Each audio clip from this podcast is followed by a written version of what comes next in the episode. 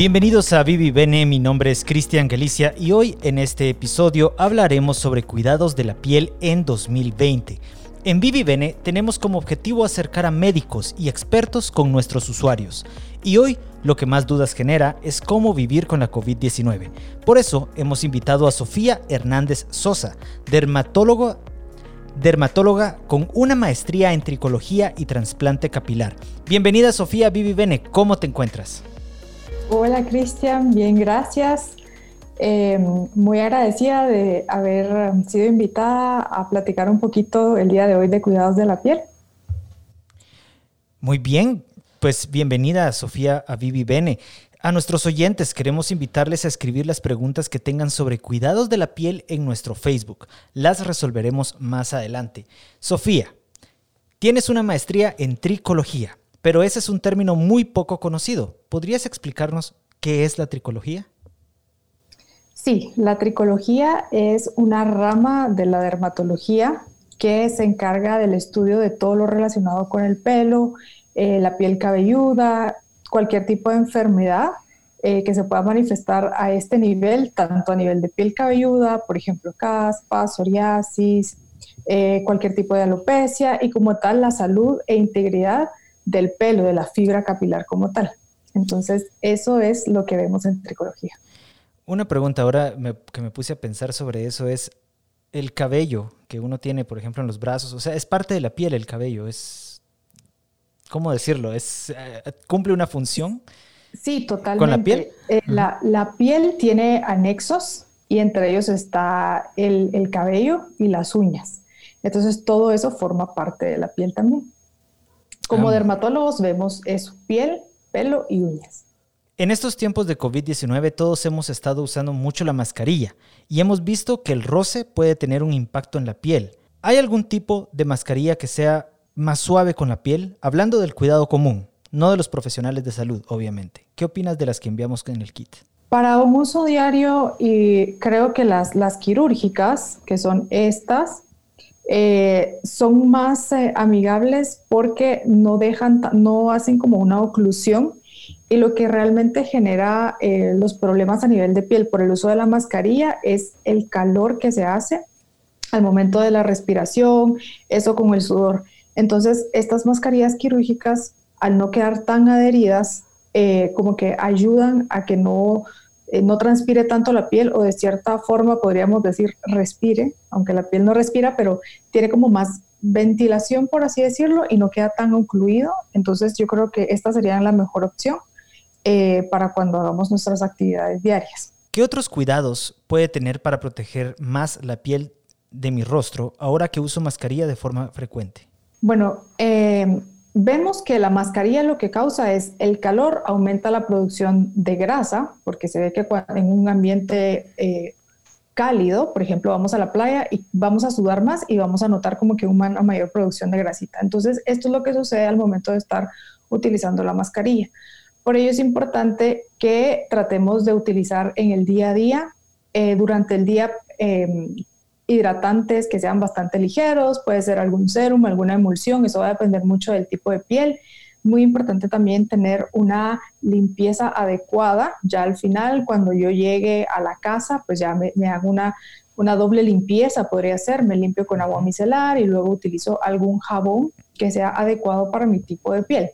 Eh, perdón, ¿qué agua fue la que mencionaste? Agua micelar. ¿Y esa qué agua es?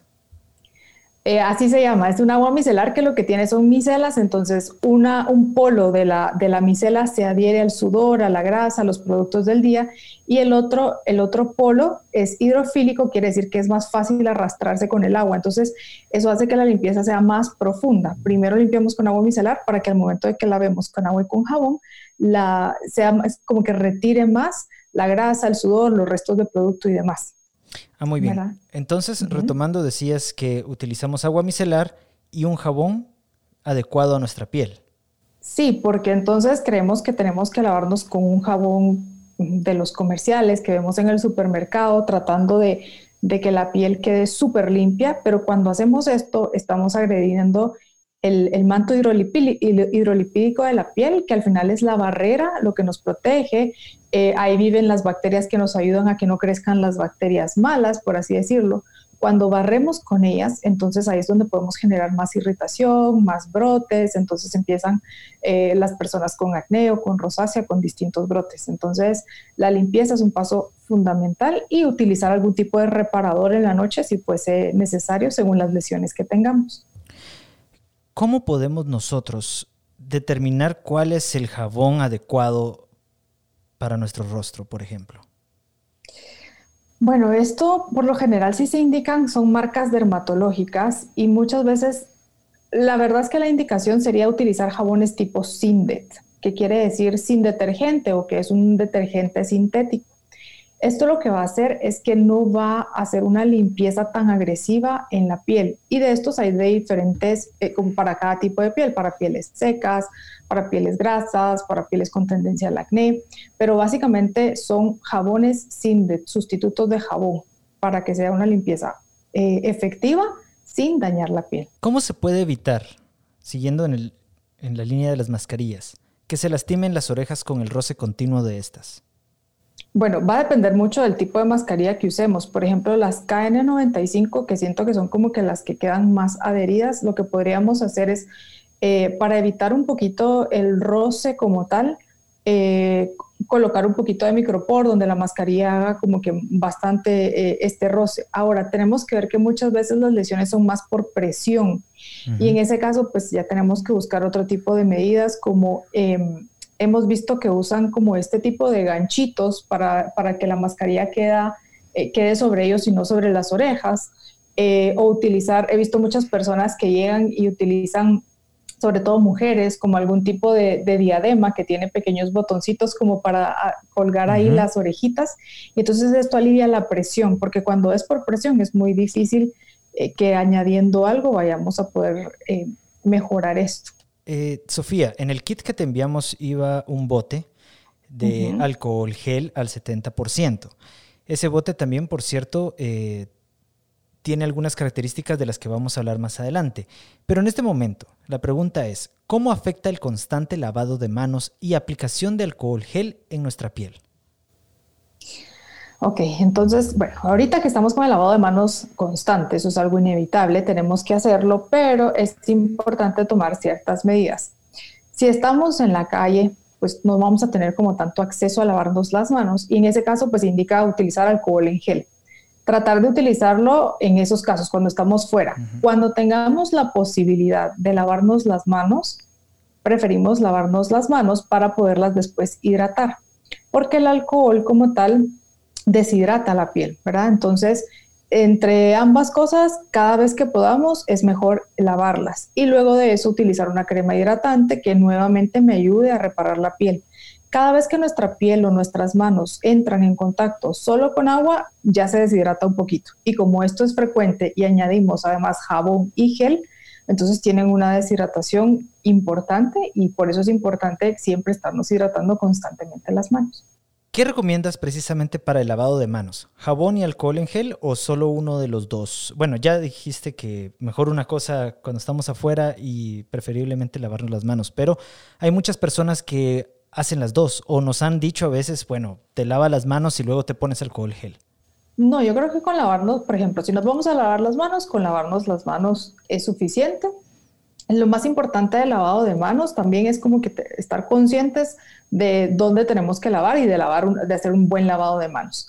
Si vamos a usar alcohol en gel, pues lo usamos eh, cuando haya necesidad, vamos en el carro, por ejemplo, ahora a cualquier lugar que entramos, al supermercado, a cualquier lugar nos ponen alcohol en gel. Entonces, en esos casos, utilizarlo y cuando lleguemos a la casa o cada vez que sea posible, únicamente eh, jabón, pero uno es suficiente. El bote de alcohol en gel que tienes ahí eh, del kit de Vivi Bene, por cierto, eh, por recomendación de nuestro buen amigo José Carlos Monzón, tiene glicerina.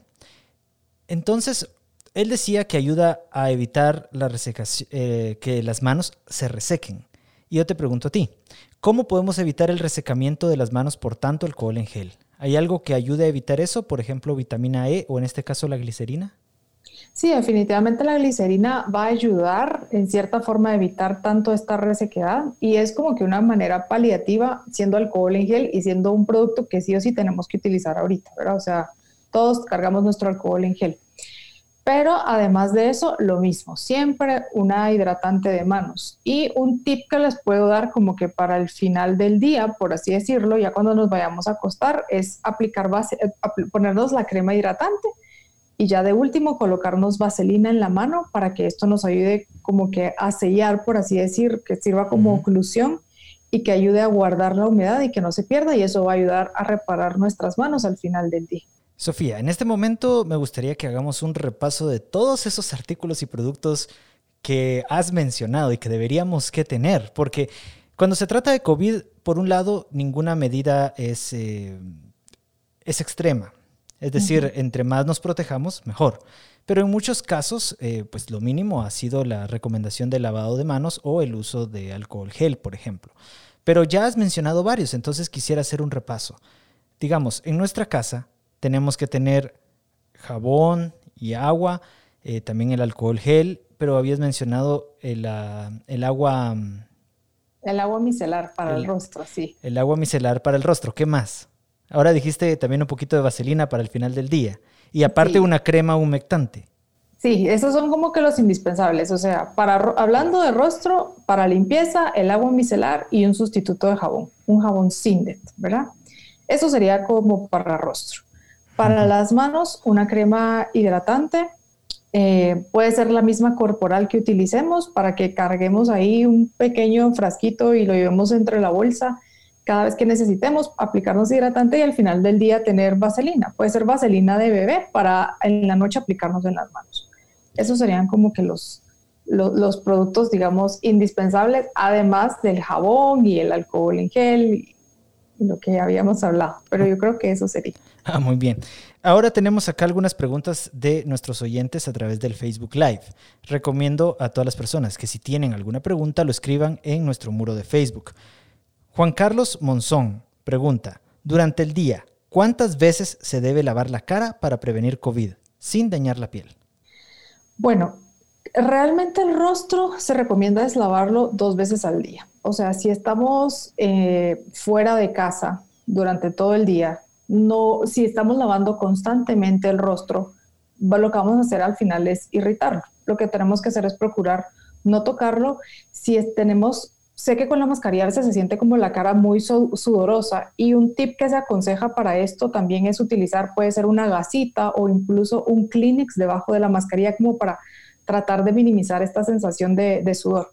Pero no tiene sentido que si vamos a estar todavía afuera, estemos la cara como tal, lavándola cada rato. Entonces siempre la recomendación va a ser dos veces al día a no ser que, bueno, al regresar a la casa nos bañemos y en todo caso diríamos tres, pero siempre después de eso hidratar la piel y ojalá y sea con un sustituto de jabón, porque si la irritamos nos vamos a brotar o la vamos a resecar, ¿verdad? Muy bien, Alejandra Solares pregunta, he visto que ahora se pueden adquirir botecitos de gel con hidratante. ¿Puede utilizarse como un dos en uno? ¿Sí desinfecta de forma efectiva nuestras manos? Eh, bueno, va a depender mucho del porcentaje del alcohol para la desinfección, ¿verdad? Tenemos que saber que el alcohol va a deshidratar y como una medida, como decíamos, paliativa le agregan glicerina, vitamina E y demás. Entonces sí ayuda, pero siempre yo recomiendo además usar la crema hidratante, eh, independientemente de que traiga algún producto para, para no deshidratar tanto el alcohol en gel. Muy bien, soy la Matilde Maldonado pregunta, ¿cómo tratar el acné producido por la mascarilla? Bueno, aquí sí va a depender mucho de cada caso, porque la mascarilla puede, puede desencadenar distintos brotes que se, se, parecen unos a otros. Puede ser acné, puede ser rosácea, puede ser una dermatitis perioral y casi siempre aquí se necesitan medicamentos. Entonces, el consejo aquí es que si consulten cuando ya ven un brote como tal, porque ya vamos a necesitar un medicamento indicado por un dermatólogo. Las medidas generales son limpieza e hidratación, ¿verdad? Pero sí, eh, lo mejor es consultar en estos casos. Eh, por acá nos pregunta también Sergio Reyes y podríamos resumirle nuevamente lo que hemos hablado al principio del, del podcast. ¿Es suficiente con lavarse las manos y aplicar alcohol gel o solo una? ¿Cuál recomiendas más? Yo prefiero el lavado de manos porque podemos hacerlo incluso con un jabón suave eh, y no como que el alcohol en gel lo vamos a dejar ahí bastante tiempo, entonces eso va a resecar. De preferencia, lavado de manos cada vez que se pueda. Y no es necesario después de lavarnos las manos utilizar alcohol. Ahora que estamos trabajando más en casa, probablemente frente a la pantalla de la computadora por largos periodos de tiempo, ¿qué tan cierto es que la luz azul de los monitores tiene algún impacto en la piel? ¿Recomiendas usar algún bloqueador solar, por ejemplo, adentro de la casa? Sí, totalmente. Eh, el protector solar es un producto que todos deberíamos de tener siempre. Uno cree mucho que el protector solar es solo ese que usa uno cuando va a la playa, que huele a piscina y que es súper grasoso. A coco. Pero realmente. Ah, no, ese es el bronceador. ¿Perdón? Es que dije que olía a coco, pero ese es el bronceador. Sí. Ajá. Entonces, como que tienen mucho eh, esa, esa idea del protector solar y realmente no, ¿verdad? O sea, hay protectores solares que se pueden usar a diario que van a dejar incluso una textura súper mate que uno no va a sentir. Hay protectores solares con color. Entonces, es un producto que sí o sí tenemos que utilizar estando en casa porque a través de las ventanas pasa la radiación, la radiación UVA, y esta UVA es la que a largo plazo nos produce manchitas, nos produce arrugas. Entonces, si estamos viendo la luz del sol, así sea por reflejo, hay que protegerse. En cuanto a la computadora, pues se habla computadora y en general aparatos electrónicos, ¿verdad? Celulares, tablets, eh, televisores, eh, producen un tipo de luz que es la luz visible o la luz azul y se ha visto recientemente que ella produce daño en el colágeno, entonces favorece el envejecimiento y al mismo tiempo em, estimula la producción de pigmento. Entonces, especialmente personas que tienen melasma, que es lo que comúnmente conocen como paño, pasan horas enfrente de la computadora sin protección y, o sea, eso empeora este problema. Y aquí algo muy importante es que los protectores solares con color, hay algunos que tienen ya color, no, no como tal una cobertura de maquillaje, pero si tienen un poquito de colorcito, nos van a proteger mejor contra la luz visible de las computadoras y lo mismo con los que contienen antioxidantes. Eso sería lo que habría que buscar. Paula Vázquez pregunta, ¿qué productos de limpieza podemos usar para las manos y rostros de los niños? Pues su piel es más delicada y los productos tradicionales son muy fuertes. Sí, totalmente. Otra vez la recomendación aquí son sustitutos de jabón, ¿verdad? O jabones Sindet. Normalmente este tipo de jabones no los vamos a encontrar en el supermercado. Eh, casi siempre van a ser productos de farmacia, ¿verdad? Entonces, em, siempre son sustitutos de jabón, jabones Sindet para niños y en adultos en general. O sea, creemos que sí, hay, la, piel de los bebés va a ser más sensible, pero nuestra piel también tenemos que cuidarla como adultos. Incluso para el baño diario se recomienda para nosotros una piel de adultos, un jabón Sindet es la recomendación, es lo mejor. Melanie Porras pregunta, ¿a partir de qué edad se debería empezar a utilizar siempre el bloqueador? Bueno, se aconseja utilizar protector solar a partir de los seis meses antes de los seis meses, pues mucho cuidado con el sol, solo medidas eh, físicas, gorritos, buscar sombra. A partir de los seis meses podemos empezar a utilizar protectores solares que digan marca, que digan que sean kits, ¿verdad? Entonces, em, igual, de uso diario y todo se recomienda es que se apliquen más o menos cada cuatro horas. Cada cuatro horas el protector solar pierde efectividad, sea porque sudamos, sea porque nos, la ropa nos lo pasó quitando, eh, porque eh, producimos grasita y más si estamos, por ejemplo, en, al aire libre, piscinas o agua, cada dos horas es la recomendación. ¿Y bloqueador en crema o en spray? Eh, va a depender mucho, ¿verdad? Normalmente los que vienen en spray yo los aconsejo más para cuerpo porque es más fácil la aplicación por la forma en la que, en la que vienen. Eh, y en crema eh, va a ser, eh, puede ser para rostro o para cuerpo. En rostro va a ser para, más para pieles, para pieles secas, perdón, en la textura en crema, porque pieles grasas va a ser como un efecto muy brilloso y muy poco estético que no va a gustar. Francisco pregunta, cuando vamos a los centros comerciales, al entrar nos piden aplicarnos alcohol en las manos. Luego, al entrar a un establecimiento, nos piden aplicarnos más. Y así entre cada lugar que vamos avanzando. ¿Debemos lavarnos las manos entre cada aplicación de alcohol en gel para quitarnos la anterior? Si tienen la oportunidad de hacerlo, se puede hacer, claro. Si no, pues hay que hacer, era lo que les mencionaba, o sea, hoy en día estar yendo al baño cada vez en esos lugares a veces no es algo práctico o no es posible.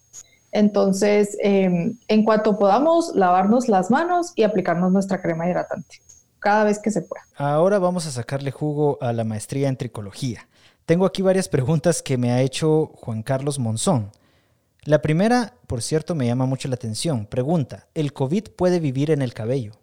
Realmente hasta el momento no hay estudios de la viabilidad del virus sobre tal como el pelo, eh, pero por lo que es una estructura un poco porosa, podríamos decir, lo podemos comparar con la viabilidad que podría tener en el papel, por ejemplo, en un cartón, ¿verdad? Pero pues no, realmente no hay estudios hasta el día de hoy. Sí se aconseja que, por ejemplo, personal sanitario sí se lave el pelo diariamente, eh, por, más que todo por precaución, pero hasta el día de hoy, científicamente no hay nada probado. Muy bien, aquí viene otra de Juan Carlos. Dice, ¿es aconsejable teñirse el cabello en tiempo de COVID? ¿Cómo se lava más? Creo que está... Perdón, como se lava más, creo que está susceptible. Sí, totalmente. En general, el tema de los tintes es algo que se aconseja cada seis meses. O sea, tenemos que saber que un proceso químico en el pelo siempre va a causar un daño a la estructura del pelo como tal para que sea efectivo. ¿Verdad? Nuestro pelo tiene diferentes capas.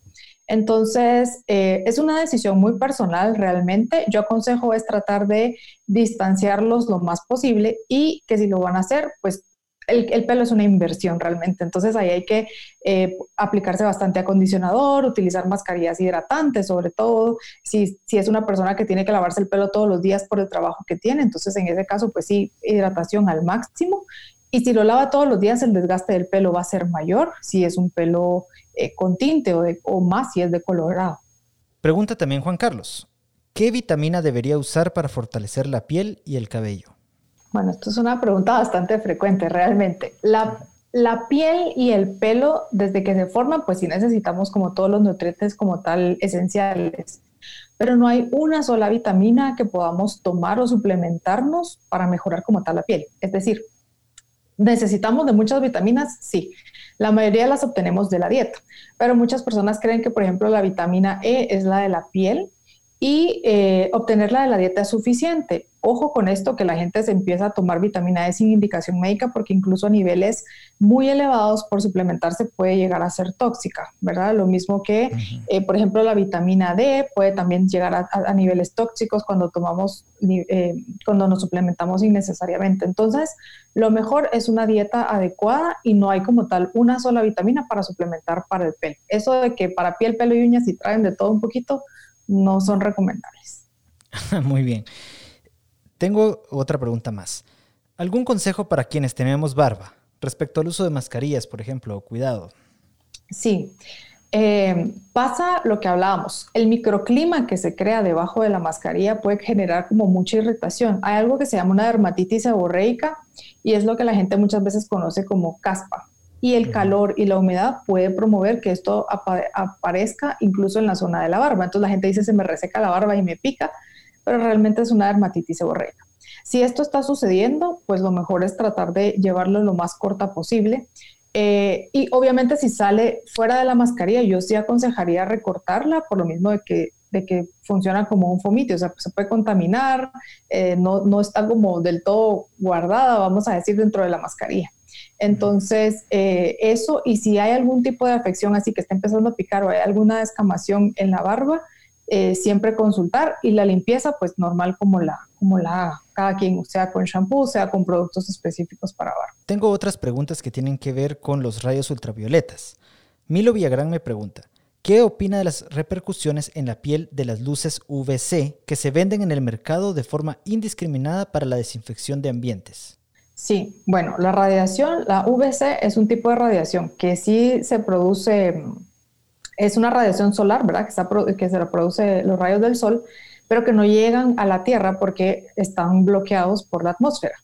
Entonces, este tipo de lámparas, pues sí pueden funcionar por esterilizar, pero hay que tener el cuidado de que no haya alguien dentro, porque estas sí son altamente carcinógenas, ¿verdad? Entonces, para esterilizar está bien y una vez, o sea, cuando ya nos esté emitiendo la radiación, pues ya puede entrar alguien, solo tener como tal ese cuidado. Rodolfo Galicia pregunta, ¿la luz UV que se utiliza para eliminar zancudos o mosquitos es dañina para la piel? ¿Se puede dejar toda la noche encendida?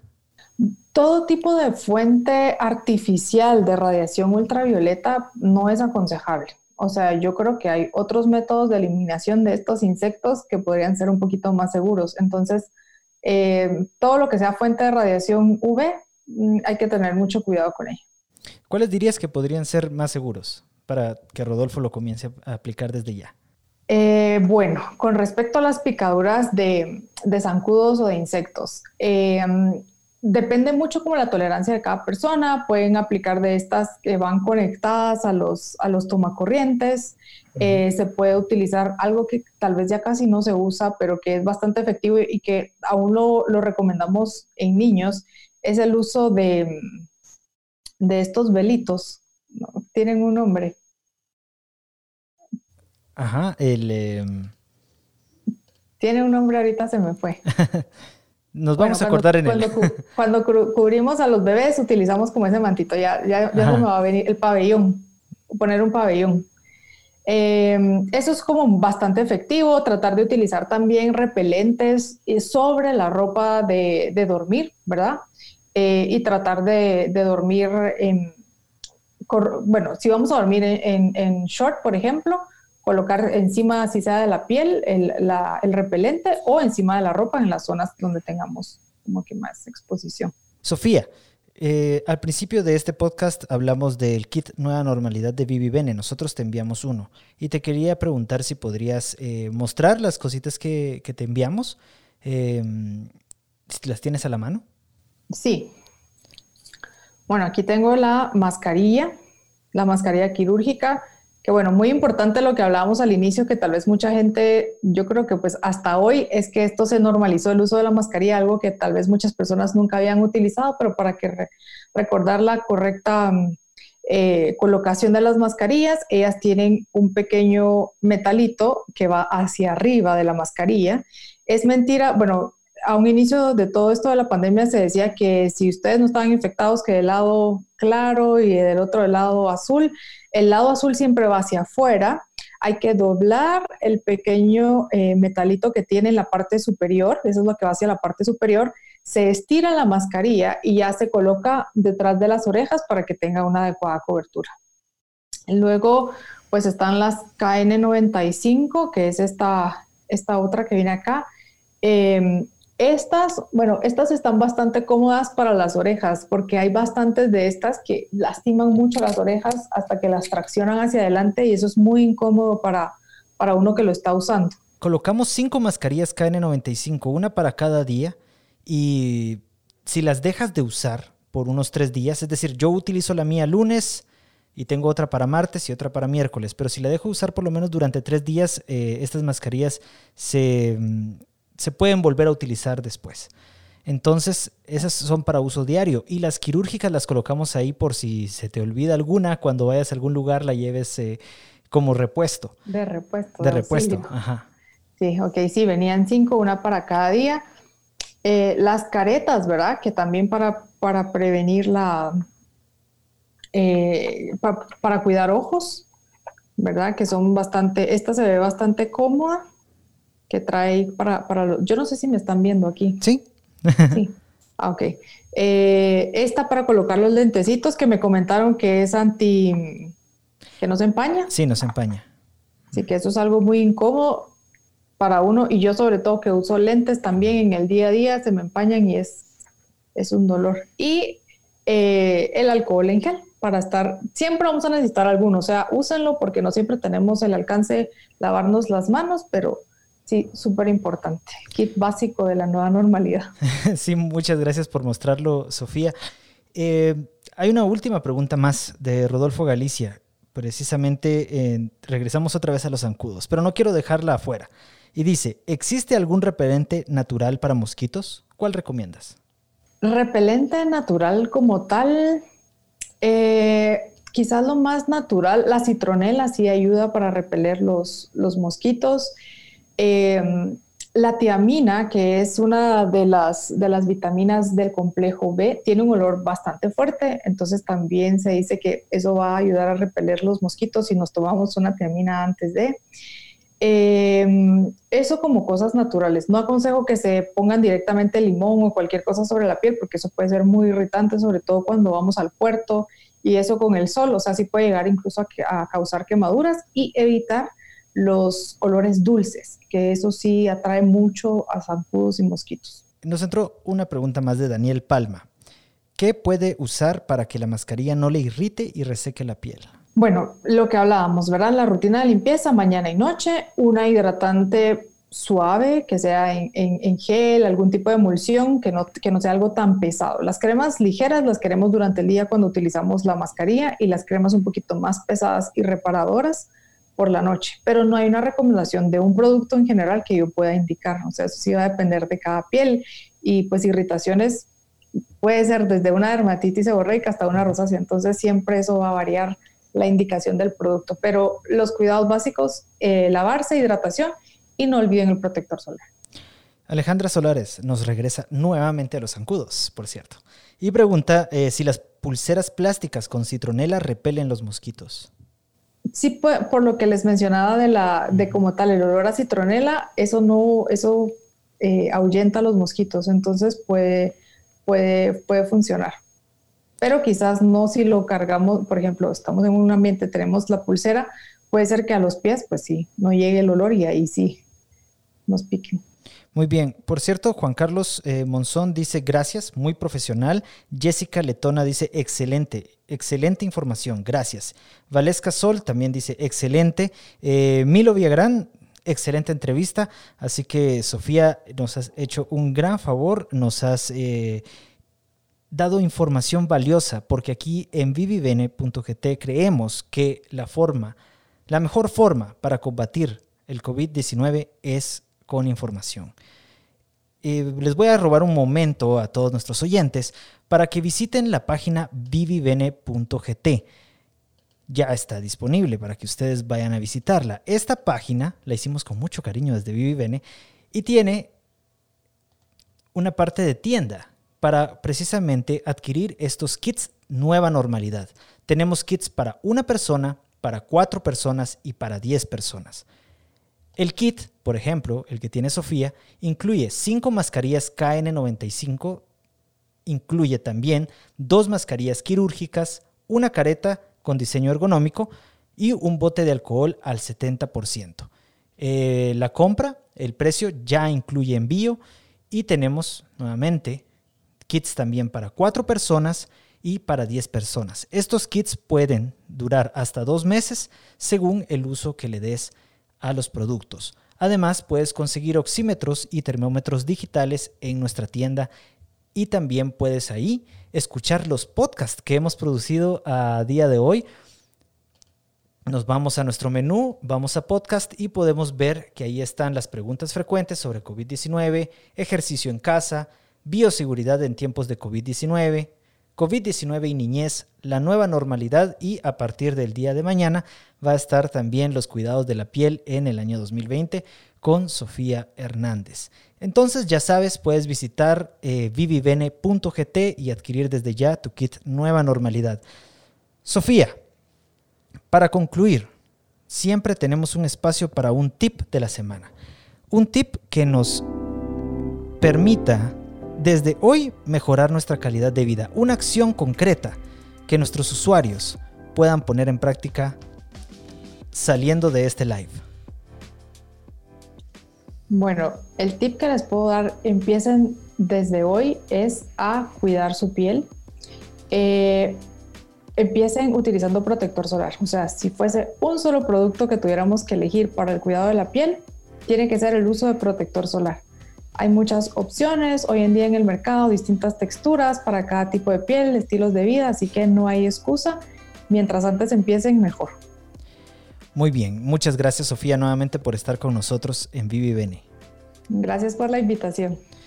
Tú puedes hacerte fan de Vivi Bene para recibir alertas sobre nuestro podcast, que producimos todos los sábados a las 5 de la tarde. Si te perdiste algún episodio, puedes escucharlo nuevamente en nuestro Facebook, en nuestra página vivivene.gt o en las principales plataformas de podcast como Spotify, iTunes Music y Google Podcast. Recuerda, la mejor herramienta para combatir la COVID-19 es la información. Soy Cristian Galicia y te espero la próxima semana.